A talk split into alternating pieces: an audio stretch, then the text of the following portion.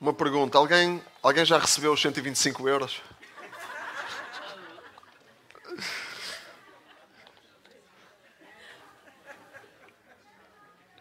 Não se esqueçam de dar o dízimo, não estou a brincar, não é por isso que estou a perguntar. É uma fartura, não é? Uh, mas é uma promessa que temos, não é? Uh, que vamos receber os 125 euros. E é bom, certo? É bom, não é mau. Receber 125 euros por cada membro do agregado uh, é bem-vindo, é, é, bom. É uma promessa boa. mas e se, e se, a promessa fosse esse valor todos os meses para ajudar com a inflação? Era bem melhor, não é? Era uma promessa superior bem superior. Não é? Uh, então, nós hoje vamos falar sobre isso. Nós vamos falar sobre promessas. Há promessas superiores. Há boas promessas, mas há promessas superiores às boas promessas. Certo? Uh, e este exemplo é, é um exemplo óbvio é? e claro disso. Há promessas superiores às boas promessas. e nós vamos, vamos ao livro de Zacarias, como temos estado, Zacarias 10 uh, e continuar esta série uh, de, de, Deus no turbilhão.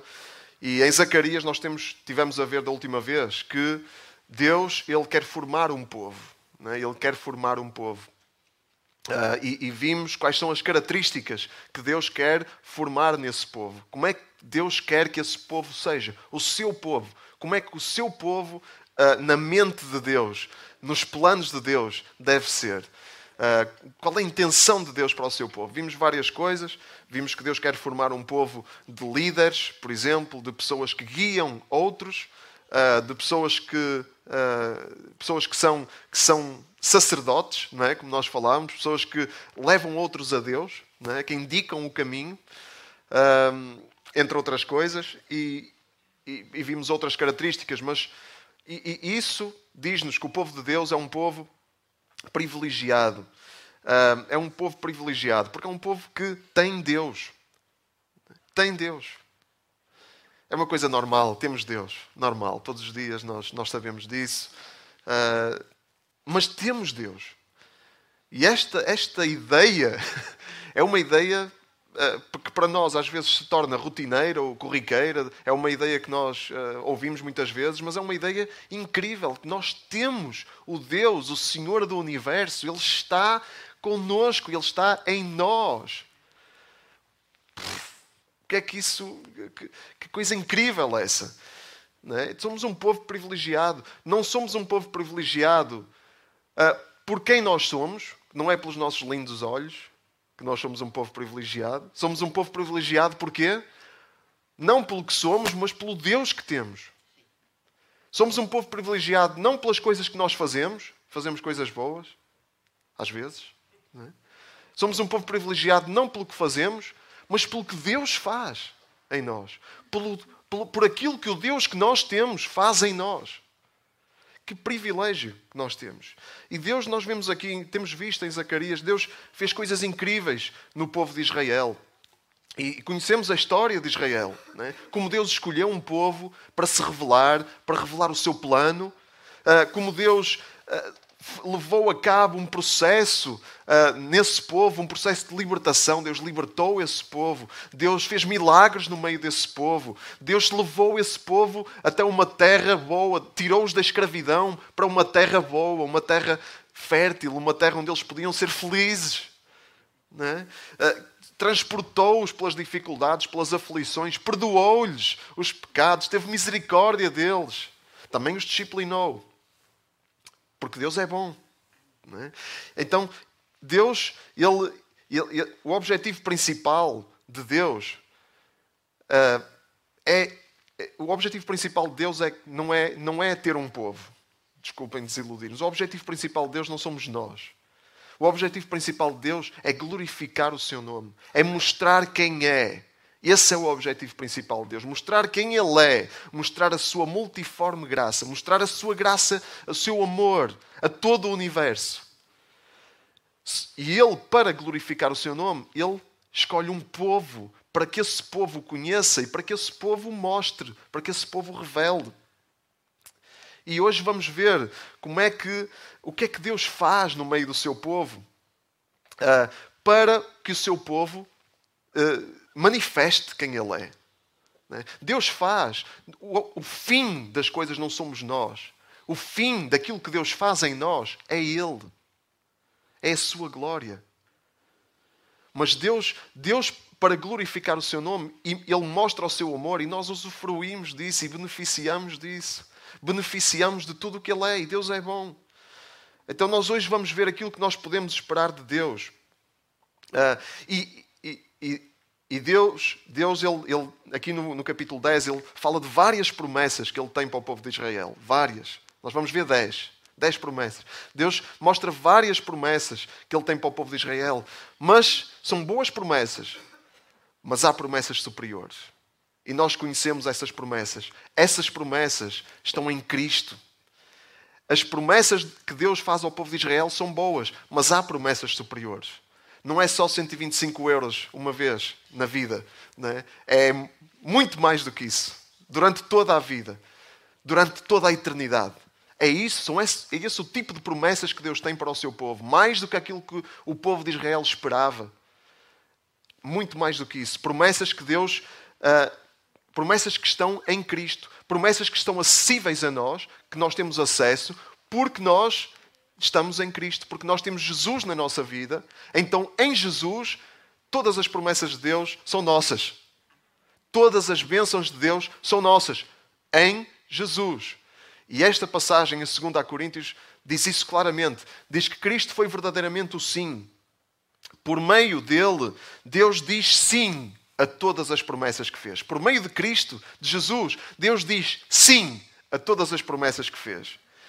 Por isso, o seu amém a Deus para o glorificar também é o nosso, como Jesus disse sim a Deus para glorificar a Deus. E vejam o objetivo de Jesus. O objetivo de Jesus era glorificar o Pai.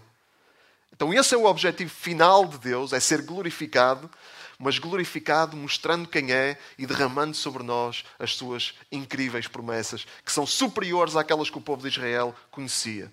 Então vamos ver 10 promessas de Deus em Cristo. Vamos ver se temos tempo para elas todas. É? E vamos ver como estas promessas que Deus faz em Zacarias, aqui no, no capítulo 10, para cada uma delas há uma promessa superior que nós temos em Cristo porque conhecemos o sim a todas as promessas de Deus, que é Jesus. Então vamos abrir em Zacarias 10, versículo 6. Zacarias 10, versículo 6.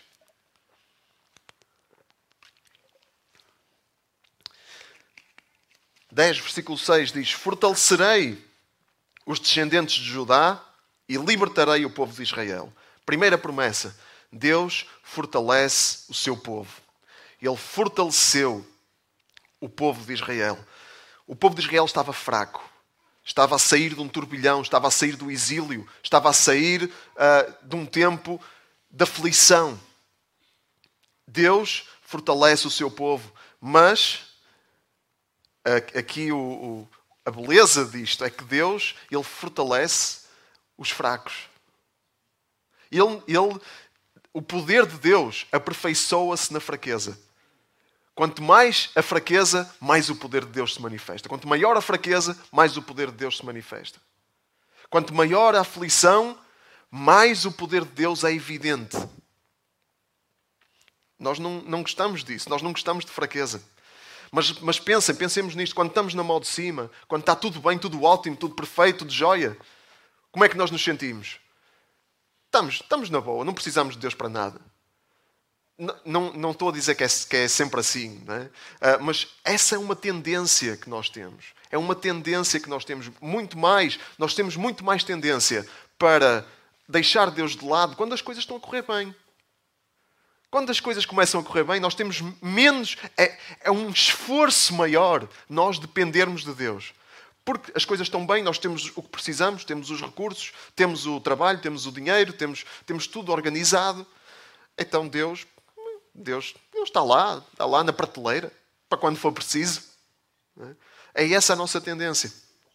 E, mas quando vem o turbilhão, quando vem a dificuldade, quando vem a aflição, aí nós percebemos que a nossa força, essa nossa, a nossa vidinha organizada era uma ilusão. Era, a nossa força era uma ilusão. que nós precisamos da força de Deus, que nós precisamos de alguma coisa maior do que nós. E aí nós clamamos a Deus, e aí nós dizemos: Deus, eu preciso da tua força, dá-me força, fortalece-me. Foi isso que Paulo Uh, foi isso que Paulo ouviu de Deus. Paulo ouviu isso de Deus. Em 2 Coríntios 12, 9, Paulo estava a passar por um tempo de aflição, por um momento de fraqueza.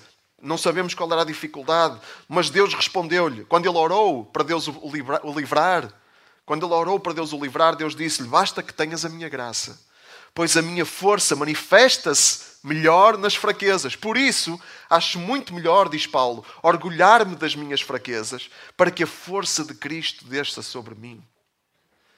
Quando nós entendemos que estamos fracos, quando nós entendemos, mesmo nos tempos bons, nos tempos uh, em que temos a vida estruturada e organizada e não estamos a passar por aflição, quando nós entendemos que tudo isso, só, só tudo isso só pode existir porque nós, tudo isso só é realidade porque é Deus que nos abençoa e é Deus que nos dá graça. Quando nós entendemos isso, então nós estamos mais, uh, estamos mais abertos a que o poder de Deus se manifeste na nossa vida.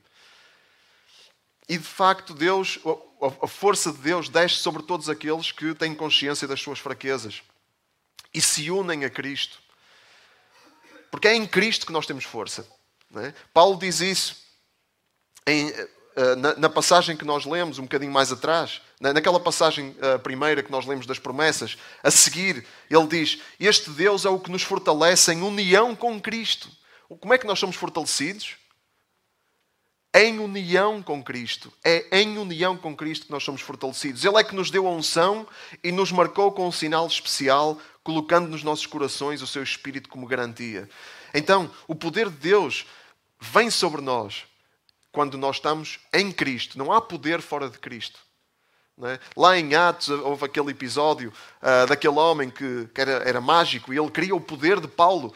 Ele queria aquele poder que ele via, queria aquele poder. Eu quero ter poder para fazer milagres, mas havia um problema: ele não tinha Cristo. ele queria comprar aquele poder. Só que o poder de Deus não se vende. O poder de Deus está, o poder de Deus vem sobre cada um quando cada um está em união com Cristo, está unido a Cristo. Só há poder em Cristo e não é nosso, é dele, é poder de Cristo em nós. Então, se estás a passar por alguma aflição, e este é o momento de tu clamares a Deus pelo poder de Cristo. Se tens alguma dificuldade, algum pecado na tua vida, alguma coisa que tu não te consegues livrar, alguma coisa que tu não consegues uh, deixar para trás, este é o poder de tu clamares a Deus, pela força de Deus, mas clamar a Deus em união com Cristo. Não podes, simplesmente não podes, não faz sentido pedir a Deus poder quando nós não temos intimidade com Cristo, quando nós não temos comunhão com Cristo, quando não lemos a palavra, quando não oramos. Não faz sentido, porque o poder de Deus só vem em união com Cristo. Então, em união com Cristo, nós temos essa garantia. Quando pedimos poder a Deus, Ele é nosso, porque Ele é de Cristo e Cristo está em nós. Este versículo 6 também diz que Deus liberta o seu povo. Esta é a segunda promessa. Deus liberta o seu povo. Deus promete liberdade ao seu povo. Mas é uma liberdade, a liberdade que Deus promete. O que é que o povo de Israel ouvia? O que é que o povo de Israel entendia? O que é que o povo de Israel estava à espera? Eu quero ser livre destes, destas, destas potências, deste poder opressor, deste império que nos está aqui a, a que nos está aqui a subjugar, que nos está aqui a, a que nos está aqui a, a limitar. Eu quero ser livre. A liberdade que eles esperavam era a sua independência nacional, uma liberdade política, uma liberdade religiosa para, para, para, adorarem os seus deuses e não terem que estar a conviver com pagãos, com deuses estranhos, com deuses falsos. É boa essa liberdade, não é? Nós queremos, queremos viver num país livre, não queremos viver numa ditadura, certo? Nós, nós oramos para que a Rússia deixe a Ucrânia em paz, não é? Mas, mas atenção, Deus promete, há uma promessa superior. Há uma promessa superior a essa liberdade temporal. Deus promete-nos uma liberdade muito superior em Cristo. Deus promete libertar-nos de todas as cadeias que prendem o nosso espírito, que é muito mais profundo do que uma liberdade externa. Romanos 8, 1, 2 diz que agora não há condenação para quem? Para os que estão unidos a Cristo, para os que estão unidos a Cristo. Com efeito, a lei do Espírito que dá a vida pela união com Cristo, libertou-me da lei do pecado e da morte. Deus liberta-nos do pecado e da morte. É muito mais do que uma liberdade de independência nacional, uma liberdade religiosa. É muito mais. Estávamos a orar pela igreja perseguida. É muito mais do que uma liberdade para termos o nosso culto sem ninguém nos chatear. Porque, porque a igreja perseguida é uma igreja que cresce. É uma igreja fértil. É uma igreja que frutifica. Não está dependente dessa liberdade, de, dessa liberdade temporal, dessa liberdade externa, porque quem está em Cristo tem liberdade de tudo. Tem liberdade de tudo o que pode limitar. Cristo liberta-nos da nossa escravidão, à, à morte, ao pecado, aos nossos próprios instintos, aos nossos desejos. Os nossos desejos que nos levam para longe de Cristo, que nos fazem querer coisas que Deus não quer para nós. E Deus liberta-nos nisso. Deus quer nos libertar disso. É essa promessa de Deus. Já não há condenação para os que estão unidos a Cristo Jesus. Não somos escravos, já não somos escravos do pecado. Já não estamos debaixo do poder da morte, debaixo da sombra da morte. Então, não, não vamos achar que a nossa liberdade é bom, as, é, os 125 euros é bom, mas há muito mais do que isso. Não vamos achar que a nossa liberdade é só uma liberdade temos, termos uh, dinheiro que precisamos para não estarmos dependentes financeiramente, ou até começarmos o nosso próprio negócio e não termos um patrão que nos está ali a chatear e podemos ser nós uh, a ditar como é que nós queremos as coisas. Essa liberdade até pode ser boa, mas não vamos achar que a liberdade que nós temos em Deus e que Ele nos promete é só essa. Em Cristo, nós somos livres da morte e temos vida eterna, qualquer que seja a nossa circunstância aqui. E às vezes nós gastamos o nosso tempo, a nossa energia, às vezes a liberdade que nós queremos aqui torna-se o nosso ídolo. Estamos tão focados na liberdade que nós, temos, que nós queremos ter aqui que isso torna-se o objetivo principal da nossa vida. Como, como alguém, que, alguém que quer ter uma, uma empresa, alguém que quer ser empreendedor e, e livrar-se de tudo aquilo que, que, tudo aquilo que é uh, li, tudo, tudo aquilo que limita em termos profissionais das pessoas que dos patrões que, que, são maus e que não querem que, que, alguém, que alguém progrida na carreira. Né? Às vezes esse objetivo torna-se o ídolo, torna-se o Deus, torna-se a coisa principal da vida.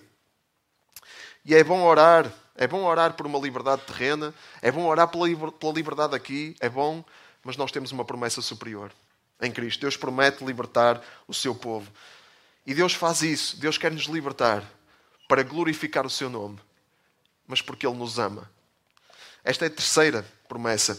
No, no versículo 6 de Zacarias, de Zacarias 10, diz: Terei compaixão deles e vou fazê-los regressar. Voltarão a ser como se não os tivesse rejeitado, porque eu sou o Senhor seu Deus e atenderei as suas orações. Deus tem compaixão do seu povo. Essa é a terceira promessa. E, e, e em Efésios, uma passagem que nós conhecemos bem, diz que Deus, que é rico em misericórdia, mostrou por nós um grande amor. Estando nós mortos por causa dos nossos delitos, Ele deu-nos a vida juntamente com Cristo. É pela Sua graça que estão salvos. O povo de Israel, eles, eles queriam regressar à sua terra e Deus, porque os amava, apesar de todo o mal que eles tinham feito, porque Deus os amava e Ele estava a fazê-los regressar à sua terra. E, o que Deus diz, tenho compaixão deles e eles vão voltar e, é como, e vai ser como se eu nunca os tivesse rejeitado. Vai ser como se nós nunca tivéssemos tido problemas na relação. Estão a ver uma reconciliação dessas, uma reconciliação perfeita, em que os erros do passado já não contam para nada, já não, já não entram. Essa é a reconciliação à moda de Deus. Aquilo que está para trás foi apagado. É um bom modelo de reconciliação para nós para nós aprendermos a perdoar nas nossas relações, nos nossos casamentos, nas nossas amizades. Eu sei que isso não é simples. Não é simples. São processos às vezes muito complicados, dependendo daquilo que se trata, da situação, é? da situação particular. Mas a verdade é que a reconciliação à moda de Deus é esta: fica tudo esquecido. É como se Ele nunca nos tivesse rejeitado e, e, esta é a dimensão do amor de Deus. O povo de Israel estava a ver o amor de Deus daquela forma, mas nós temos uma revelação muito superior do amor de Deus. Muito superior. Porque Deus mostrou um grande amor ainda nós estando mortos por causa dos nossos delitos, nós, como o povo de Israel, nós erramos contra Deus, nós falhamos contra Deus, nós rejeitamos Deus, nós tornamos-nos inimigos de Deus, nós estávamos mortos nos nossos delitos, nas nossas transgressões, porque nós não queremos Deus a controlar a nossa vida, nós não queremos Deus, uh, uh, uh, nós, nós, achamos que Deus nos, nos limita e nós queremos é, nós não queremos ter limites. Mas Deus deu-nos a vida juntamente com Cristo. Amém? Esta é a dimensão do amor de Deus. Aos seus inimigos, Deus ama e Deus dá vida. Estando eles mortos na sua rejeição. É muito importante perceber: sem Cristo, nós estamos num estado de rejeição a Deus. Nós rejeitamos Deus e também somos rejeitados por Ele. Como, como Ele fez ao povo de Israel. Mas por causa do seu grande amor, Deus faz isto. Deus faz-nos regressar das trevas e depois é como se nós nunca tivéssemos lá estado. Temos uma vida nova. Amém? Nós podemos ter uma ficha limpa em Cristo, completamente limpa, limpa, branquinha, sem qualquer mancha. Porque Deus apaga todos os erros do nosso passado. Mais promessas de Deus. Tudo por causa de Cristo. Versículo 7. Os habitantes de Efraim serão fortes como soldados, alegres como quem tenha bebido vinho. Os seus filhos verão isso e hão de sentir-se felizes com aquilo que o Senhor fez.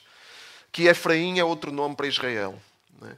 Ah, é, uma, é, é outro nome. E para além da promessa de Deus de fortalecer o povo, que está aqui outra vez, os habitantes de Efraim serão fortes como soldados. Além da promessa de Deus fortalecer o povo como soldados, Deus promete ainda algo mais. O que é que Deus promete? Além da força, Deus traz alegria ao seu povo. Quarta promessa. O povo de Deus diz aqui é alegre como quem tenha bebido vinho. O povo de Deus é alegre, parece, parece que, está, que está, sempre, está sempre feliz, parece que entornou sempre ali uns copinhos, não é? Logo de manhã. Porque o povo de Deus é alegre. O povo de Deus é feliz. É? Eu lembro-me de um o testemunho de um apologista cristão, que é o William Lane Craig, um homem tem feito coisas incríveis pelo Evangelho. E o testemunho, ele, no testemunho dele, ele conta que quando ele andava na escola, ele não era crente. E, e havia uma miúda lá uh, que o irritava, porque ela estava sempre contente, estava sempre feliz. E uma vez ele perguntou-lhe: Oh, coisa, porquê que tu estás sempre com essa cara, sempre a rir logo de manhã, que irritas as pessoas?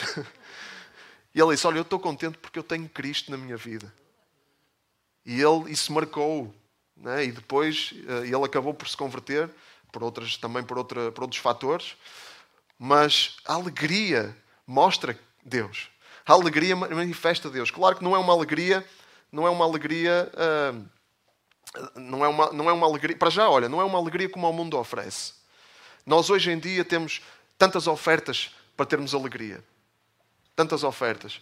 Uma oferta que cada vez mais gente consome são os, os, os psicofármacos, os antidepressivos, porque, porque as pessoas estão à procura de alegria e não têm alegria, então precisam de, precisam de um químico para ter alegria. E às vezes há condições clínicas que, é mesmo necessário. Eu não estou aqui a dizer que, que o crente não toma disso, não estou a dizer isso. Okay? Há alturas que é mesmo necessário, porque há uma, há uma descompensação química que é preciso uh, equilibrar. Mas a verdade é que nós estamos num tempo em, sem precedentes em que nunca se consumiu tantos antidepressivos. E eu, e eu lembro-me, eu antes de ser crente fui à médica, eu disse: Estou triste, estou a passar um momento difícil. Estava logo ali na ponta da caneta um antidepressivo para normalizar. É? e, e muitas outras ofertas. Uh, o entretenimento, a stand-up comedy. É? Hoje é, é, uma, uma moda incrível, a stand-up comedy. Porquê que as pessoas, porquê que há tanto interesse em stand-up comedy? Às vezes é só, é só porcaria, não, não se aprende absolutamente nada.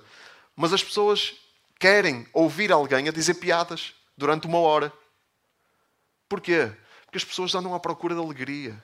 Porque as pessoas querem ter alegria. Só que essa é uma alegria que passa rapidamente. É uma alegria de um momento. Não é uma alegria. Não é uma. Aquilo é só. É só um. É um placebo. É? é um, é um medicamento só para, para enganar. É? Que passa na hora.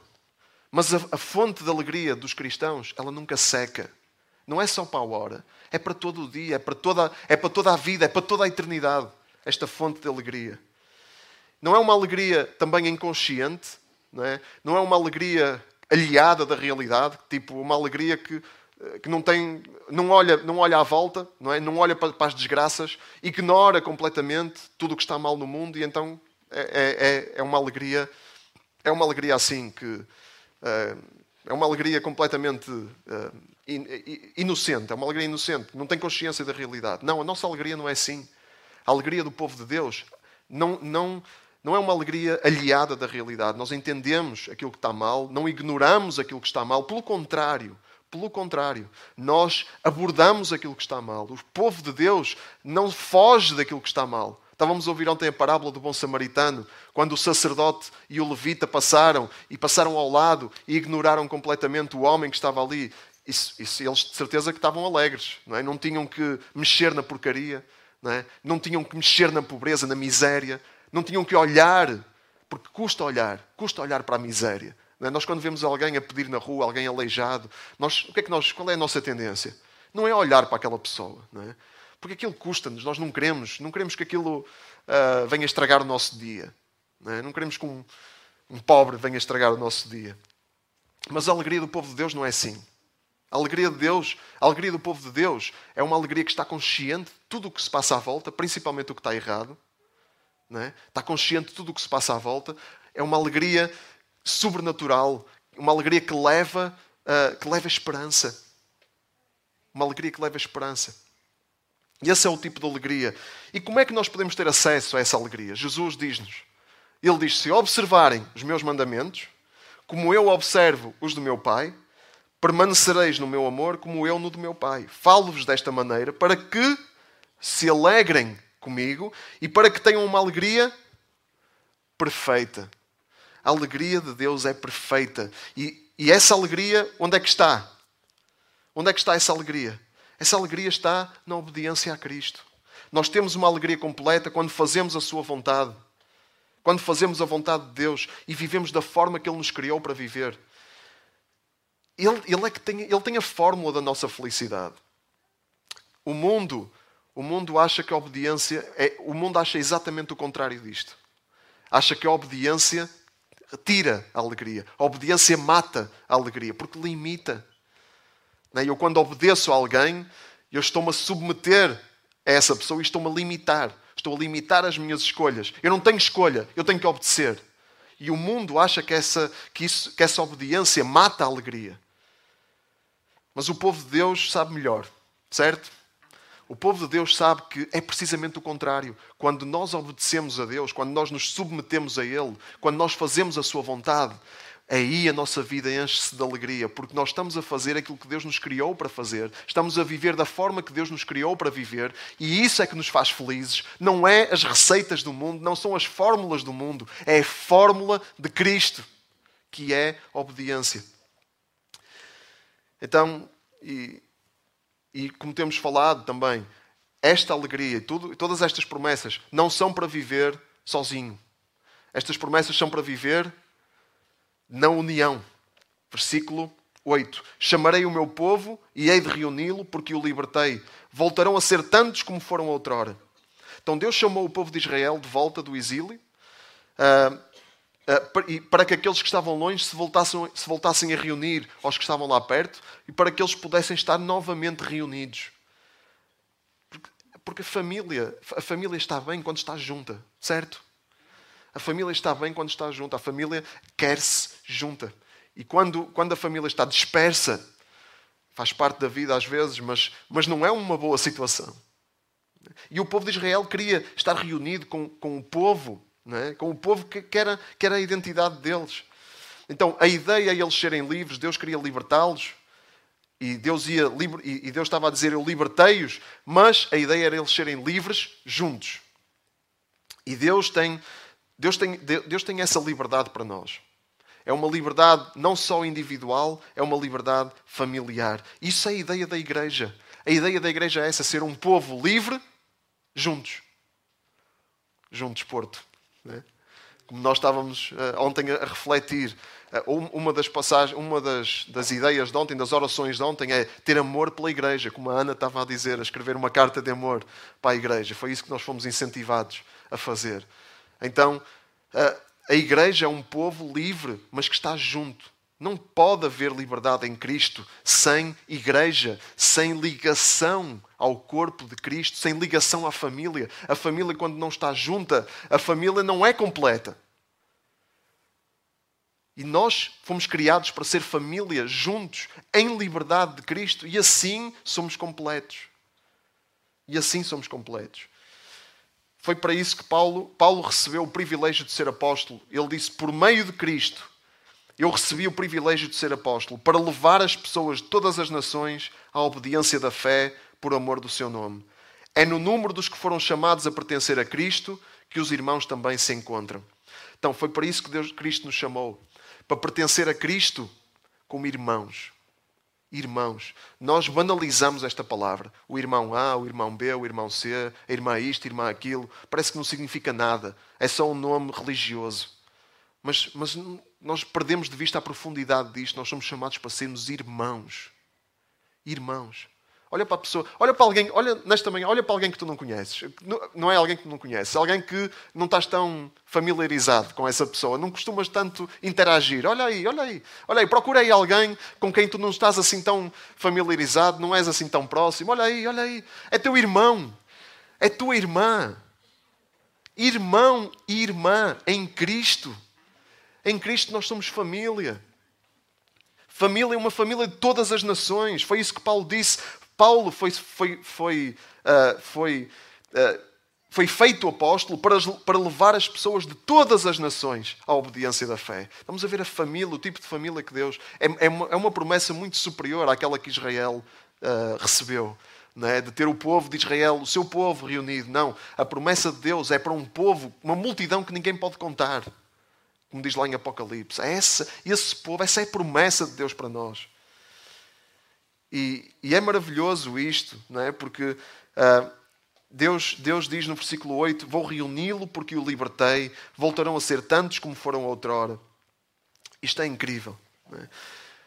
Então, muitas promessas, grandes privilégios que nós temos, mas nem tudo são rosas. No versículo 9, no versículo 9 diz: Dispersei-os no meio das nações mas mesmo longe eles se lembrarão de mim. Por lá viverão com os seus filhos, mas mais tarde voltarão. Dispersei-os no meio das nações. É, Deus disciplina o seu povo. Deus disciplina o seu povo. Ele dispersou o seu povo no meio das nações, porque o seu povo tinha o rejeitado, porque o seu povo tinha ignorado completamente o Deus, o Deus da sua liberdade, e então perderam a liberdade. Isso foi intencional da parte de Deus. Para que eles despertassem. Não é por um, um, não é por um instinto sádico de Deus. Não é porque Deus gosta de ver as pessoas sofrer. É para, é para que eles despertassem. Para que eles despertassem e para que sirva de exemplo também para nós. Deus tirou-os da sua terra, mandou-os para nações que não conheciam Deus, para eles lá perceberem, nas outras nações que não conheciam Deus, para eles perceberem o Deus que eles tinham deixado para trás. Então, nas nações que não conheciam Deus, foi onde eles encontraram novamente Deus. É, é, é assim o, o processo, a sabedoria de Deus em ação. Eles tiveram de perder para entender que tinham de mudar o seu caminho. Isto é-nos familiar para nós. Quando perdemos, quando nós nos distraímos e não cuidamos daquilo que temos, e então nós damos-nos conta, damos-nos conta que devíamos ter cuidado daquilo que tínhamos e despertamos e entendemos que não podemos viver assim e que temos de fazer diferente. Foi isso que o povo de Israel passou, foi esse o processo do povo de Israel. É uma parte desagradável do processo. É, é desagradável ser disciplinado. Mas é uma parte fundamental. Qualquer pessoa que entenda um bocadinho de educação e pedagogia sabe disso. Se não houver consciência das consequências das nossas ações, não há amadurecimento não há crescimento. Se nós não tivermos consciência de que há consequências para as nossas ações, nós não amadurecemos, nós não crescemos. Vamos sempre ser meninos. Vamos sempre ser meninos. Precisamos de disciplina. E, e, e isso é uma, é uma parte fundamental do crescimento.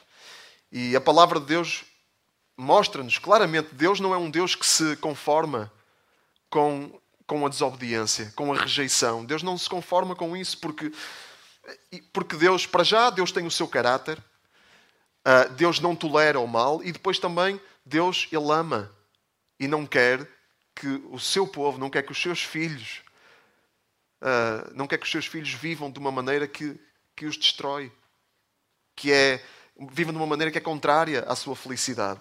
E nós só somos felizes quando nós fazemos a vontade de Deus, como falávamos. O Velho Testamento tem 17 livros proféticos. 17 livros de profetas. Já leram, já leram os, os livros dos profetas na Bíblia? Os profetas menores temos andado a ler. E os outros? Quantas, quantos avisos têm esses livros? Esses 17 livros. Quantos avisos têm esses livros? Quantas vezes Deus diz: as vossas ações têm consequências? Se vocês não mudam, vocês vão perder. Quantas, quantas e quantas e quantas centenas, milhares de vezes nós vemos isso nos livros dos profetas? Porque Deus, Ele adverte, Ele avisa, Ele alerta. E se não houver mudança, Deus age para despertar. Como disse C.S. Lewis, o sofrimento é um megafone de Deus. Então nós vemos isso no Velho Testamento. Mas nós agora, com Jesus, nós entendemos melhor o, o coração de Deus. Não é um coração sádico que só quer, só quer criar sofrimento. É um coração de pai. Por isso é que dizem Hebreus: sujeitem-se, pois, à correção que Deus vos impõe. Deus trata-vos como filhos. Qual é o filho a quem o seu pai não corrige? Então nós temos essa promessa de Deus. Deus não nos vai deixar. Uh, Deus não, não nos vai deixar assim, na boa, em caminhos que nos levam para a nossa destruição. Ele vai agir. E às vezes vai, vai agir de maneiras desagradáveis para nós, para nos despertar. Mas o mesmo Deus que disciplina é o, é o Deus que é Pai e que está lá a conduzir o seu povo. E essa é outra promessa de Deus. Deus conduz o seu povo. Versículo 10. Hei de fazê-los regressar do Egito e da Síria para os estabelecer no seu próprio país. Hei de conduzi-los também a Gileade e ao Líbano, e serão tantos que nem lá caberão. Então Deus disciplinou o povo de Israel, mas ele não abandonou o povo de Israel. Ele prometeu fazê-los regressar das terras estranhas. Ele prometeu conduzi-los de volta à terra da bênção. Porque é isso que Deus quer fazer na tua vida e na minha. Deus quer conduzir-nos para a terra da bênção. Deus não, Deus não quer, não se conforma com os nossos caminhos de destruição. Deus incomoda. E, e, ainda bem, e glória a Deus, porque Ele nos incomoda quando nós estamos a seguir caminhos que levam à nossa destruição. E às vezes nós somos tão teimosos e tão obstinados que Deus diz: ah, é, então faz, então vai, vai aí. E Deus diz assim: ok, faça-se a tua vontade faça-se a tua vontade. Vá lá ver como é que corre. Vê o que é que acontece. Isso também é, é, é uma parte boa da pedagogia. É? é? dizer, ah é, achas assim, então olha, então faz lá o, que tu achas. E vamos ver como é que corre. E quando correr mal, porque muito provavelmente vai correr mal, vamos estar aqui para conversar. É? Uh, e Deus também faz isso, mas é sempre numa ótica de conduzir, é sempre numa ótica de guiar. E quem quer ser feliz, meus irmãos, deixa-se conduzir por Deus. Quem quer ser feliz, deixa-se conduzir por Deus, mesmo que seja desagradável o caminho. O caminho é estreito, como ouvimos a semana passada. É um caminho estreito, a porta é estreita. Mas quem quer ser feliz, deixa-se conduzir por Deus. E quando falo de felicidade, não é que tudo vai ser rosas aqui, mas é o caminho da alegria. É o caminho da alegria sobrenatural. Esse é o caminho. Então, Deus quer nos conduzir não para uma terra, uma terra temporal, como o povo de Israel, eles queriam ir para a sua terra, para Jerusalém, para a sua cidade, para o seu território. Deus quer nos conduzir, há uma promessa superior em Cristo. Deus quer nos conduzir para uma pátria celestial. Nós somos cidadãos do céu e de lá esperamos que venha o nosso Salvador, o Senhor Jesus Cristo. Deus quer nos conduzir para a nossa verdadeira pátria. Nós, enquanto estamos aqui, somos desta pátria também. Somos, eu sou português, há aqui irmãos brasileiros, colombianos, ingleses, angolanos, e acho que não me esqueci de nenhuma nacionalidade, se calhar há mais online. Mas é nossa, enquanto estamos aqui, Jesus, quando ressuscitou, apareceu a Paulo, depois de ressuscitar, e quando apareceu a Paulo, Jesus disse: Eu sou Jesus de Nazaré. A terrinha. A terrinha, Deus, eu sou Jesus de Nazaré, da terrinha, eu sou aquele Jesus da terrinha. Mas Jesus estava ressuscitado e glorificado nessa altura. Então nós somos, enquanto estamos daqui, temos que viver aqui e, e ser cidadãos daqui. Mas essa não é a nossa cidadania principal. A nossa cidadania principal é a cidadania celestial. Somos cidadãos do céu e é essa a nossa esperança. E é de lá que nós esperamos que venha Jesus Cristo. E aí todas as promessas de Deus se cumprirão em pleno na nossa vida. E então temos que nos deixar conduzir por Deus. E já agora, não dá para sermos conduzidos por Deus sem nos deixarmos conduzir por pessoas. Vamos à Bíblia, vamos ver na história de Israel. É, quem é que o povo de Israel andou no deserto atrás de quem? De uma nuvem. Sim, uma nuvem. Também havia uma nuvem. Mas quem é que o povo de Israel seguia? Quem é que falava da parte de Deus? Moisés. O povo de Deus, uh, eles, uma, o, o povo de Deus, para ter revelação de Deus, de onde é que vinha essa revelação? Deus abria os céus e os anjos falavam e o povo de Deus recebia. Também aconteceu. Mas a norma, normalmente, como é que era? Deus levantava um profeta, um juiz, um rei, um sacerdote, para falar ao povo e o povo seguir. Porque nós, para nos, para nos deixarmos ser conduzidos por Deus, não podemos não, não podemos não ser conduzidos por seres humanos. Não dá. Então, esse é um parênteses. E no meio desse processo, Deus vai sempre cuidar de nós. É verdade que os seres humanos falham, isso é verdade mas isso, isso não, não, não, podemos, não pode ser de outra maneira. É? Agora, há falhas e falhas. É? Uh, e, e, e, a palavra de Deus diz lá em Hebreus para, para nós obedecermos a quem nos dirige, porque eles têm a missão de cuidar de nós e vamos fazê-lo uh, não com lamentações ou queixumes, mas com alegria, porque essas pessoas vão dar contas a Deus. Então, essa é a nossa também, essa é nosso, o nosso chamado também. E Deus vai cuidar de nós. Mesmo no meio das falhas humanas que acontecem, Deus vai cuidar de nós. Porque Deus, Ele e vai cuidar de nós de formas sobrenaturais. Deus opera sobrenaturalmente no seu povo. Versículo 11. Quando atravessarem o mar de aflições, abaixarei as ondas e secarei mesmo as profundezas do Nilo. Quando atravessarem o mar de aflições, abaixarei as ondas. No meio das aflições, Deus ele vai continuar a conduzir e ele vai conduzir-nos de forma sobrenatural para nos trazer livramento, para nos aliviar da nossa aflição. Deus ele vai nos livrar de muitos problemas. Ele faz isso todos os dias, nós nem, nem sabemos a quantidade de problemas de, de que Deus nos livra. É? Deus está sempre a, a proteger-nos, Deus está sempre a cuidar de nós. E isso é bom, nós, nós temos esse cuidado da parte de Deus. Mas Aqui está a revelação que temos em Cristo. Esse livramento e essa tranquilidade muitas vezes não significam que Deus nos vai livrar de todos os problemas que temos aqui. Às vezes vamos ter que conviver com problemas e às vezes são problemas que, que duram a vida toda. Uma doença, um, um, uma, um relacionamento com alguém da família que é tóxico, mas que é família, nós não podemos deixar, não podemos abandonar relacionamentos vários, de várias ordem, né? situações de várias ordem, um trabalho que nós não podemos deixar e que não é aquilo que nós queríamos fazer e que, e, e que não é agradável para nós.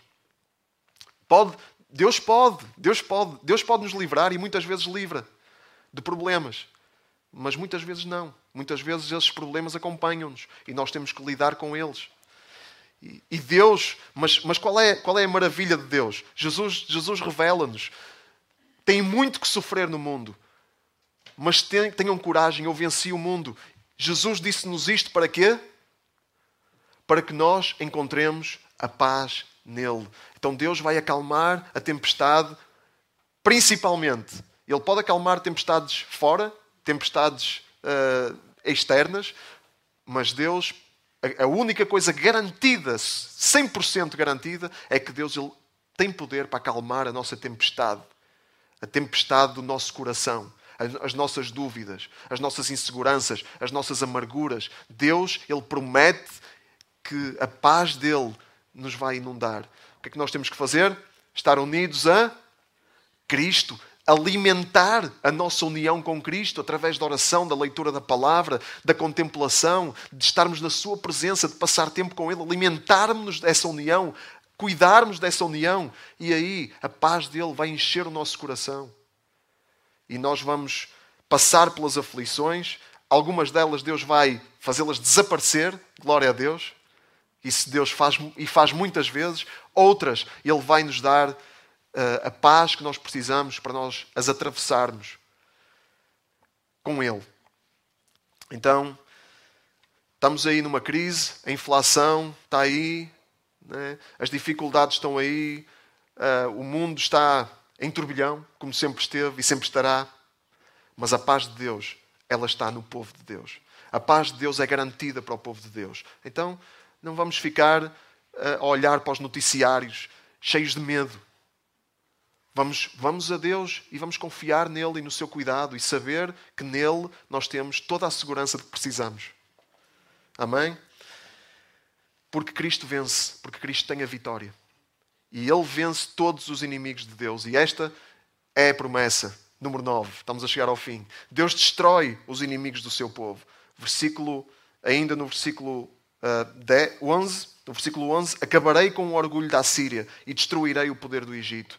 Deus prometeu a Israel que ia acabar com aquelas potências opressoras e ele acabou. Acabou com a Síria, acabou com o poder do Egito, acabou com o poder da Babilónia, acabou com o poder da Pérsia, acabou com o poder da Grécia, acabou com o poder do Império Romano e o povo de Deus sempre lá, sempre a atravessar, sempre a atravessar essas, essas, essas potências todas, esses turbilhões todos. Deus ele promete isso e Deus cumpriu. Mas em Cristo, como nós já falamos, a vitória não é só sobre as coisas temporais que nos oprimem. Não é só sobre as potências, eh, esses poderes que nos querem subjugar. Não é só sobre isso. A vitória de Cristo é sobre todos os inimigos da nossa alma. É sobre todos os inimigos, todos os poderes das trevas que estão por trás, muitas vezes estão por trás das coisas que nós vemos e que nos oprimem. Porque há poderes das trevas. Há morte, a morte está à nossa volta. Mas Deus, Ele promete isto.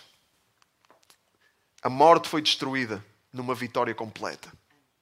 Ó oh morte, onde está agora a tua vitória? Onde está o teu poder de matar?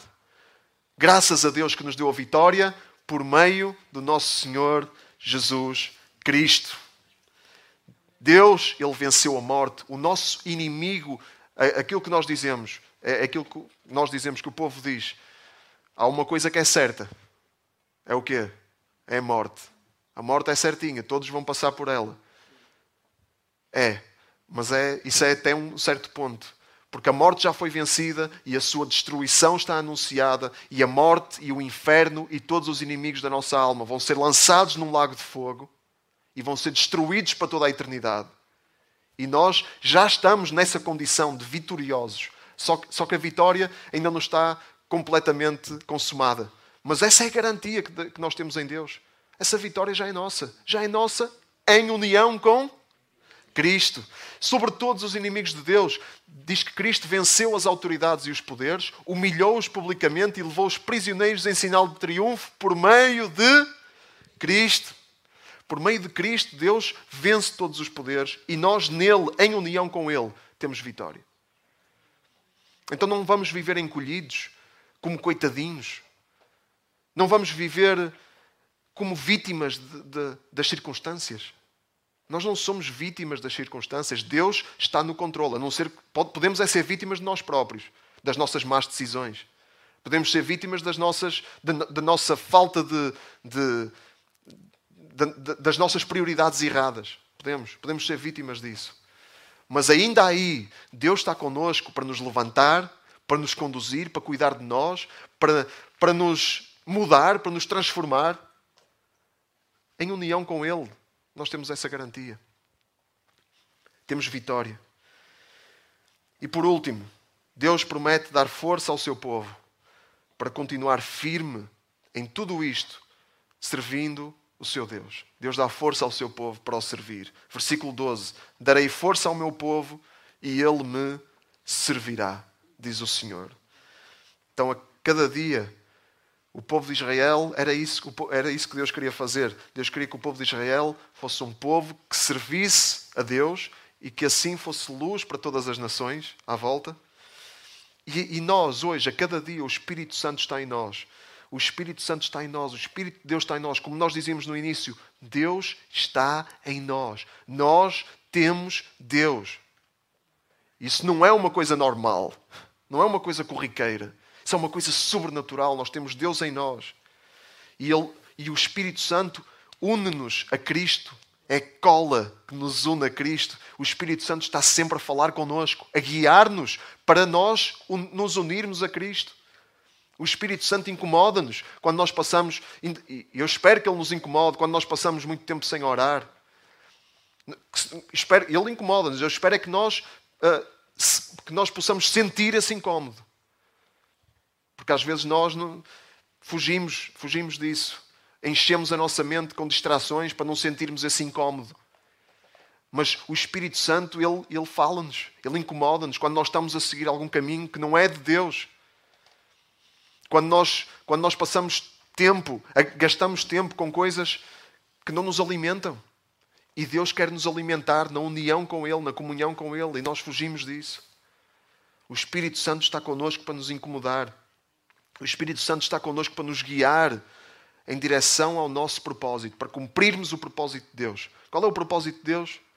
Como é que nós servimos a Deus? Como é que nós servimos? Fazendo muitas coisas. Não.